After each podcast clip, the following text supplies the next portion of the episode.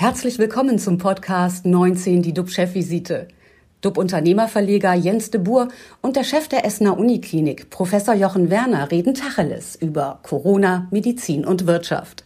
Immer 19 Minuten, immer mit einem Gast. Unser prominenter Gast heute ist Fußball- und Hörgeräteunternehmer Martin Kind. Mit an Bord, wie immer, mein lieber Kollege und Experte, Professor Jochen Werner, Chef der Uniklinik Essen. Guten Morgen, lieber Jochen. Guten Morgen, lieber Jens. Guten Morgen, lieber Herr Kind. Guten Morgen, lieber alle. Mein Name ist Jens de Boer. Ich bin Verleger der DUB Unternehmermedien und ich sage auch nochmal ein herzliches Willkommen nach Großburg-Wedel, lieber Martin Kind. Hören Sie uns? Er muss auf laut gestellt werden. Herr Kind, wir hören Sie nicht. Einmal kurz auf laut stellen. Ah, das wird gleich geschehen. Die Technik. Ah, es passiert Hilfe mit Assistance-Leistung. Ja, so, jetzt besser? Geht es jetzt? Jetzt haben wir Sie. Können Sie mich jetzt verstehen? Ja, wunderbar. Guten Morgen nach Großbrot-Wedel nochmal. Guten Morgen, Herr Dubour. Lieber Jochen, wo stehen denn ähm, die aktuellen RKI-Zahlen und was beschäftigt dich heute, bevor wir gleich zu Herrn Kind kommen, der uns etwas über Fußball und sein Hörgeräteunternehmen erzählen wird. Ja, RKI hat mitgeteilt 16.643 Neuinfektionen. Das sind etwas mehr als vor einer Woche, nämlich 281. Ähm, verstorben sind äh, an oder mit dem äh, Covid-2-Virus ähm, 226 äh, Patienten, so dass es jetzt eine Gesamtzahl an Verstorbenen gibt von 26.275. Was bedeutet das für die Essener Universitätsmedizin? Wir versorgen aktuell 134 äh, an Covid-19 erkrankte Patienten stationär, 44 davon intensivmedizinisch. Das ist bis jetzt die höchste Zahl an Intensivpatienten für dieses Krankheitsbild bei uns. Leider sind am vergangenen Wochenende erneut zwei Patienten im Zusammenhang mit Covid-19 bei uns verstorben. Und was mich natürlich heute wie viele andere ganz besonders beschäftigt, das ist die Mutation des Coronavirus im Großraum London und Südengland, die ansteckender sein soll als die bisherigen Varianten, wobei wir noch nicht wissen, ob das wirklich so ist. Professor Drosten hat äh, gestern gesagt, dass das noch äh, nachgewiesen werden muss so dass man das im Moment auch immer noch als Vermutung annehmen sollte. Wir haben ja schon vor einer Woche in unserer DUB-Chefvisite über diese Mutation gesprochen. Und mich hatte damals nachdenklich gestimmt, dass die britische Regierung den Vorfall der Weltgesundheitsorganisation bereits gemeldet hatte, was ja immer doch auf äh, eine gewisse Relevanz hindeutet. Ähm, die vermutete Bedeutung dieser Virusmutation findet in dem Stopp des Reiseverkehrs von und nach Großbritannien ihren Ausdruck. Die mutierte Form hat allerdings den Kontinent schon erreicht und dies zumindest in Dänemark, in Holland und in Italien. Und äh, dann können wir auch davon ausgehen, dass die Verbreitung natürlich sich äh, weiter äh, ausschreitet. Aber ähm, es ist sicherlich richtig, äh, die Geschwindigkeit zu beeinflussen. Was bedeutet denn diese Variante für uns? Äh, hilft die Impfung dagegen? Ja, zunächst mal haben wir ja in Deutschland bisher noch keinen einzigen Menschen mit einem zugelassenen Impfstoff äh, geimpft. Das wird Ende Dezember bei uns losgehen. Und bisher lauten die Meldungen, dass die Impfwirksamkeit gegen die Mutation gegeben sein soll. Dazu werden sich die Wissenschaftler aber sicherlich auch noch äußern. Für mich aber zeigt es, dass wir keine Zeit bei der Impfung zu verlieren haben und dass wir allerspätestens jetzt gut beraten wären, zu Hause zu bleiben. Forderst du dann jetzt noch stärkere Ausgangssperren oder überhaupt Ausgangssperren, also einen harten Lockdown? Ja, ich finde, das ist alles wirklich komplex und man kann immer wieder nur an die Vernunft der Menschen äh, äh, appellieren. Also wenn man dieses Zuhausebleiben äh, bedenkt, ähm, dann haben wir auf der einen Seite den harten Lockdown und äh, alle geben sich Mühe, äh, bleiben zu Hause, versuchen irgendwie die Infektion so niedrig zu halten, wie es nur geht. Wir sprechen über die Familiengröße zu Weihnachten. Und auf der anderen Seite fliehen die Menschen vor dem Lockdown und fliehen zu Zehntausenden in alle möglichen Länder, auf die Kanaren, nach Mallorca, wo sie dann wieder auf möglicherweise mit der neuen Variante infizierte Briten treffen. Und ähm, die Bilder, muss ich ganz ehrlich sagen, von den deutschen Flughäfen jetzt am vergangenen Wochenende, die haben mich fassungslos gemacht. Also Solidarität und äh, Pandemiebekämpfung sieht in meinen Augen definitiv anders aus. Das Personal im Gesundheitswesen riskiert täglich ihr eigenes Leben, während andere so tun, als sei alles normal, Hauptsache ab in den Urlaub. Und zum Schluss diskutieren wir wie im August wieder über Reiserückkehrer. Und ich glaube, dass wir dafür, auch dafür, die Zeche noch zu zahlen haben. Aber bevor ich mich jetzt weiter aufrege äh, und wir zu unserem Gast, äh, Herrn Martin Kind, kommen, auf den ich mich heute wirklich sehr freue, stelle ich dir noch eine Frage aus einer anderen Perspektive heraus. In der Wirtschaft gibt es ja ein gemischtes Bild. Viele Branchen wie Reise und Gastronomie leiden, andere Sektoren wie Gesundheit und Digitalisierung boomen. Ähm, wer sind eigentlich die überraschenden Gewinner? Ja, auch für die Wirtschaft gilt quasi totgesagte Leben länger. Äh, ich meine damit viele Steuerberater machen sich mit fortschreitender Digitalisierung Sorgen um ihre Zukunft. Immer mehr Buchhaltungsprozesse werden von Computern übernommen. Und jetzt erleben eben diese Steuerberater in der Corona-Krise eine Sonderkonjunktur. Grund, sie werden bei den sogenannten Überbrückungshilfen zusätzlich eingespannt. Denn der Antrag auf die Hilfen für Unternehmer, die von der Pandemie betroffen sind, muss in den meisten Fällen über Steuerberater oder Wirtschaftsprüfer erfolgen. Weil der Berg an Arbeit riesig ist, hat sich die Große Koalition auf eine Fristverlängerung für die Abgabe der Steuer, der Jahressteuererklärung für 2019 geeinigt. Das sind ja eigentlich ganz gute Nachrichten. Schlecht lief es dagegen für einen kleinen Gastronomiezulieferer. Der Chef wollte auch einen Antrag beim Finanzamt stellen und brauchte dafür seinen Steuerberater. Der hat ihn tatsächlich wegen Überlastung abblitzen lassen. Zum Glück läuft bei uns gerade die Aktion Corona-Dub Unternehmer hilft. Und wir haben einen renommierten Steuerberater gefragt und so konnten wir sofort helfen. Und das war eigentlich eine schöne Nachricht jetzt äh, äh kurz vor Weihnachten. Überstunden oder tote Hose. Wie sieht es äh, in den Kind-Filialen aus? Lieber Herr Kind, äh, wie erleben Sie gerade die Pandemie äh, in, Ihren, ja, in Ihrem Business? Ja, kurzer Rückblick. Wir hatten ja schon im April des Jahres einen Lockdown. Unsere Läden waren vier, fünf Wochen etwa geschlossen. Dass das Auswirkungen, wirtschaftliche Auswirkungen hat, ist äh, deutlich. Aber danach war die Nachfrage nach Hörgeräten als auch nach Brillen höher, als wir es befürchtet haben.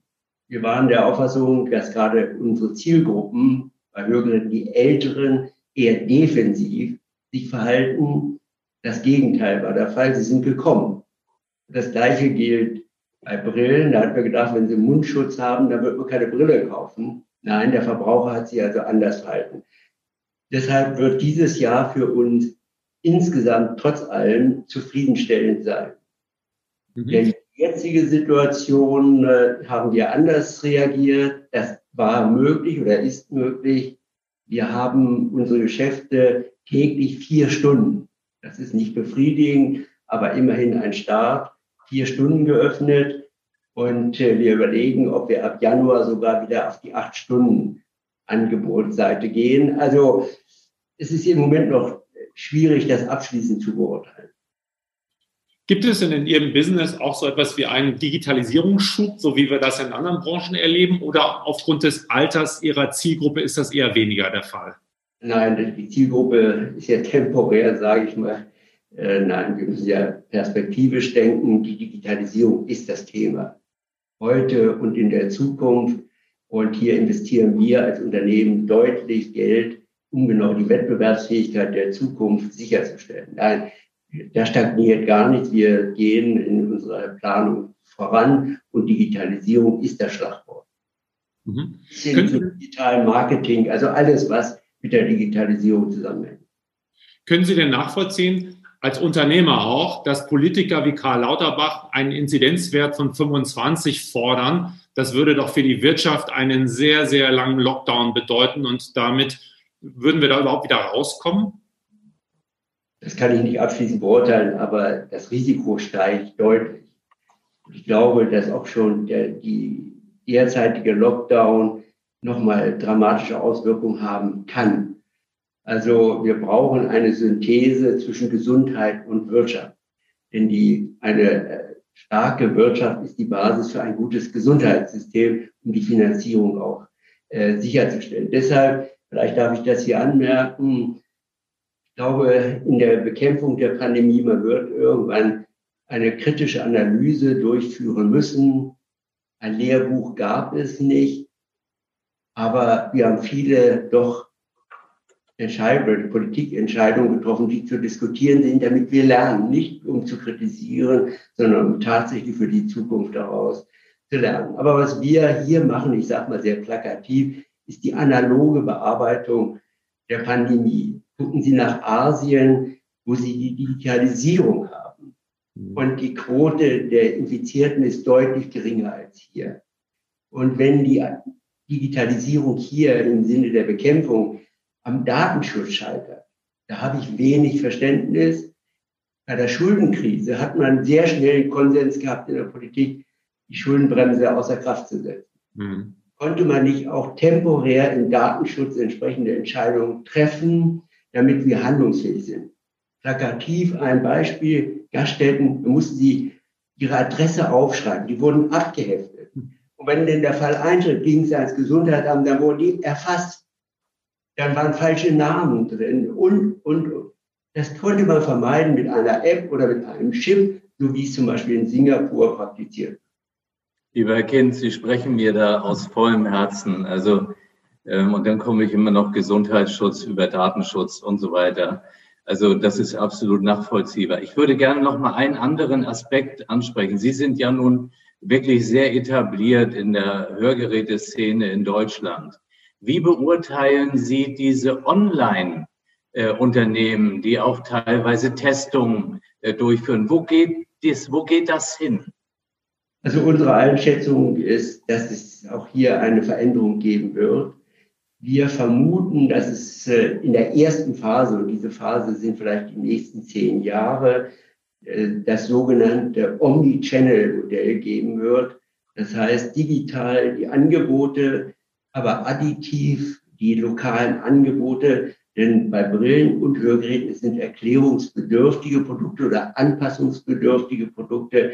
Also wir brauchen aus unserer Sicht die Synthese digital, aber auch noch die analoge Dienstleistung in den Fachgeschäften. Und das wird sich dann natürlich weiterentwickeln im Hinblick auf die Digitalisierung. Mhm. Haben Sie denn die, die, ja, das Gefühl, dass die Wirtschaft bei der Diskussion um die Pandemie ausreichend Gehör bekommt oder dass es fällt zu sehr den Virologen und im Prinzip den Hardliner, Hardlinern überlassen wird? Also es gibt ganz wenig wirtschaftliche Stimmen eigentlich, die so ein bisschen auch Vernunft sind. Oder kann man als Wirtschaftler nur verlieren, indem man sagt, Freunde, hört auch auf uns mal, wir müssen doch auch überleben? Ja, also wir haben in Deutschland hier eine besondere Situation nach meiner Beurteilung. Die Deutschen haben schon besondere Charaktereigenschaften. Eine davon ist, äh, dass sie sehr staatsgläubig sind. Mhm. Sie sind überzeugt, wenn die Politik diese Entscheidungen treffen, dann sind das gute und richtige Entscheidungen der Staat kann alles lösen. Das ist natürlich eine sehr mutige äh, Einstellung der Deutschen. Also ich glaube, wir brauchen eine insgesamt neue Kultur in Deutschland. Wir müssen unser Denken verändern. Wir verwalten uns. Ich will das mal deutlich machen. Wir hatten ja das Homeoffice-Thema. Und das Erste, was die Politik macht, sie wollen ein Gesetz dafür regeln und das den Markt regeln. Das ist ein solch Wahnsinn. Das muss man so deutlich sagen. Nein, wir brauchen eine wettbewerbsfähige Wirtschaft der Zukunft, damit es uns gut geht. Und das kann der Staat eben nicht. Das können nur Unternehmen, Wissenschaft und, und, und, aber nicht der Staat.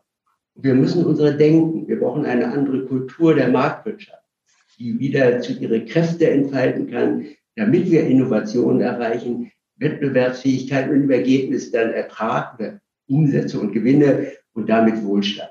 Das brauchen wir. Wir müssen unsere Denkkultur verändern. Mhm. Wie können wir das bekommen? Wie können wir das hinbekommen, dass wir wieder ein bisschen mehr unternehmerischer denken und nicht zu sehr an den Staat glauben? Ja, wir brauchen Meinungsbildner, die überzeugen, die ehrlich, authentisch sind und auch das Vorbild natürlich dann erfüllen. Nur reden, das wird nicht reichen, sondern auch die Vorbildfunktion zu erfüllen. Also wir brauchen eine Veränderung unserer Kultur. Das glaube ich, wir stagnieren im Denken, wir verteilen, wir investieren zu wenig Geld in die Zukunft oder wir umverteilen. Also das sind ja auch sicher auch begründete Überlegungen, aber das Primat ist letztendlich die Wettbewerbsfähigkeit, die Innovation, damit wir diesen Wohlstand erhalten können. Machen Unternehmen wie BioNTech oder CureVac, also das sind Unternehmen, die die ersten oder deutsche Unternehmen, die den Impfstoff sozusagen entwickelt haben, erfunden haben, machen die Mut, das sind ja auch quasi Start-ups, dass man sich nicht ganz hat abhängen lassen?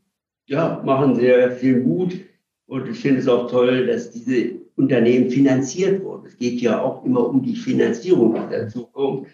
Und deshalb ist das natürlich ein sehr positives Signal. Und immerhin Pfizer oder Cura, die kommen aus Deutschland, also Pfizer nicht, aber der Partner unter dem Biotech, kommen hier aus Deutschland. Das ist ein gutes Zeichen, ein Zeichen der Hoffnung.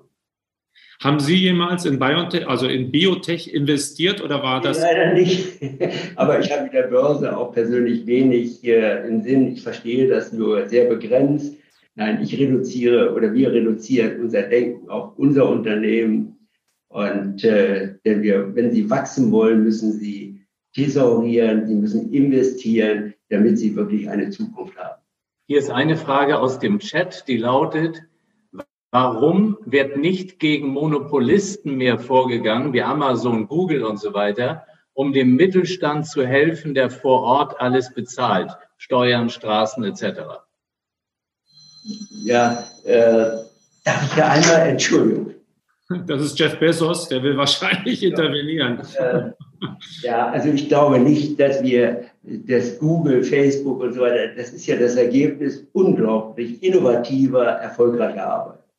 Warum sollte man äh, das ändern? Nein, äh, die müssen nur Steuern zahlen. Also ich würde deren Wettbewerbsfähigkeit nicht verändern. Das ist auch nicht, ich glaube, nicht unser Recht.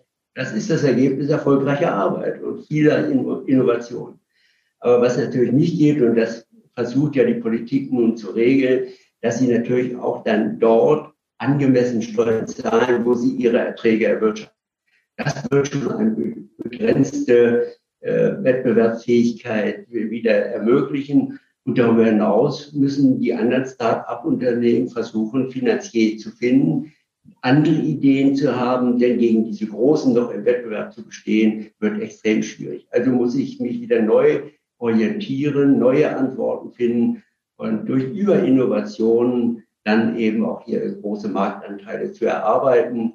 Aber den Markt zu regulieren, da bin ich persönlich immer sehr definitiv. Mhm. Sie sind ja auch in Deutschland Mr. Fußball, vor allen Dingen Mr. Hannover 96. Ähm, äh, die wirtschaftliche Krise hat ja auch viele Fußballvereine oder alle eigentlich äh, erfasst. Sehen Sie die Gefahr, dass es Insolvenzen geben wird in der ersten und zweiten Liga? Also man kann es nach meiner Beurteilung nicht ausschließen. Man muss äh, einfach sehen, dass in dieser Saison nach meiner Beurteilung bis zum 30.06.21 ohne Zuschauer gespielt wird. Das heißt, insgesamt gibt es keine Zuschauereinnahmen, das sogenannte Ticketing. Dann verlieren Sie die stadiongebundenen Werberechte, die Einnahmen aus diesen stadiongebundenen Werberechten. Und soweit man das jetzt beurteilen kann, wird auch der Transfermarkt sich deutlich verändern. Das heißt, die Einnahmen aus Transfererlösen werden zurückgehen. Das heißt, hier es ist gar nicht möglich, parallel dazu das Kostenmanagement so schnell zu organisieren, um es wieder korrespondierend zu machen mit der Einnahmeseite. Das heißt auf Hochdeutsch, die Vereine werden Verluste erwirtschaften. Und jeder weiß, Verluste sind gegen das Eigenkapital zu stellen. Solange Eigenkapital da ist, ist eine Insolvenzgefahr nicht da, wenn ausreichend Liquidität zur Verfügung gestellt werden kann. Aber wenn das aufgebraucht keine Liquidität da ist, dann ist das der Tatbestand der Insolvenz. Mhm. Aber Hannover 96 wird noch eine Weile durchhalten oder geht es dort auch schon sehr an die Substanz? Ja, gut, es geht schon an die Substanz, nur wir sind eben ein Wirtschaftsunternehmen Es gehörte einigen Gesellschaftern und die Gesellschafter haben die Finanzierung des Haushaltes bis 30.06.21 sichergestellt. Damit sind wir handlungsfähig. Mit der Krise werden ja bekanntlich auch die Karten neu gemischt. Es gibt neue Gewinner, es gibt Verlierer. Ähm, wie sehen Sie das im Fußball? Gibt es da auch vielleicht Gewinner aus der Krise raus, die anders wirtschaften, die anders drauf sind? Oh, das kann ich abschließend im Moment nicht beurteilen. Aber eins ist natürlich deutlich, die immer sehr erfolgreich, seriös gearbeitet haben, sportlich und wirtschaftlich, exemplarisch Bayern München, die werden eine solche Krise sehr stabil durchstehen. Mhm. Im Fernsehen gibt es ja mittlerweile fast jeden Tag Fußball. Glauben Sie, dass die Leute irgendwann auch müde werden und die Nase voll haben, dass das überreizt wird zurzeit? Ja, das kann man so diskutieren, aber wir sind dankbar, dass das Fernsehen die Spiele überhaupt überträgt, dass ja. das Produkt noch existent ist. Und wir wissen ja gar nicht, wenn die Krise mal beendet ist, wie verhalten sich die Zuschauer eigentlich in der Zukunft. Auch das werden wir erst wieder neu lernen und analysieren müssen um vielleicht differenzierte Antworten der Zukunft zu finden. Nein, wir sind dankbar, das muss man deutlich sagen, dass Sky, Dazun und so weiter, dass sie diese Spiele übertragen äh, und damit auch die Finanzierung der Haushalte, der jetzt sich reduzierten Haushalte der Bundesliga-Vereine sicherstellen. Mhm. Sie sind morgen, glaube ich, auch nochmal dran gegen Werder Bremen. Geben Sie uns noch einen Tipp. Übermorgen. Übermorgen. Äh, Mittwoch. Wir spielen äh, Mittwoch. Mhm ja, Pokal hat immer seine eigenen äh, Chancen. Äh, unsere Hinrunde ist ja noch nicht ganz abgeschlossen, weil ich sage mal Hinrunde äh, ist mittelprächtig verlaufen, muss man ehrlich und deutlich sagen. Schön wäre jetzt ein Jahresende ein Sieg gegen Werder Bremen und damit im Pokal eine Runde weiterzukommen. Aber das ist das Prinzip Hoffnung. Ja, vielleicht kommt der Weihnachtsmann ja bei Ihnen vorbei. Wir wünschen ja, ich habe nichts dagegen. 19 Minuten sind leider vorbei. Vielen, vielen Dank, Martin Kind. Ähm, noch ein Hinweis. Jetzt am Mittwoch gibt es eine Sondersendung zum Thema Impfen. Eine Stunde ab 13 Uhr. Mit dabei zum Beispiel Friedrich von Bohlen, der geniale Kopf hinter dem deutschen Impfhersteller CureVac. Und äh, unbedingt einschalten. Morgen, unser Talkgast morgen ist Volker Greiner. Er ist Chef der Fluggesellschaft Emirates, der Europachef. Und er kann viel zum Thema Fliegen erzählen. Klicken Sie rein, wir freuen uns auf Sie und bleiben Sie gesund. Tschüss aus Hamburg. Und natürlich aus Essen. Ja, und die beiden nochmal herzlichen Dank. Danke. Vielen Dank, Kind. Tschüss. Ciao. Das war 19 die DUB-Chefvisite als Podcast. Die Videos dazu gibt es auf watz.de und auf dub-magazin.de.